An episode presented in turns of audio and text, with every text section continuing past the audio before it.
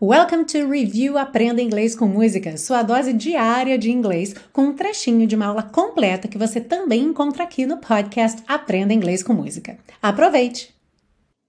Bem, uma outra expressão que aparece várias vezes ao longo da música é oh no, que é traduzido como ah não.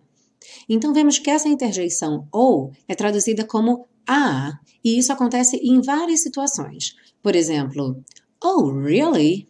Ah, é? Ou então, ah, é mesmo? Oh, I see. Ah, entendi. Mesmo sendo verbos diferentes, o verbo see é o verbo ver e não entender, porém, esta é a expressão que eles utilizam quando querem dizer ah, entendi. Oh, I see. Ah, e se você busca um curso de inglês passo a passo com a minha orientação, conheça o Intensivo de Inglês da Teacher Milena, meu curso de inglês que te oferece 30 dias de garantia incondicional. Saiba mais em www.intensivo.teachermilena.com.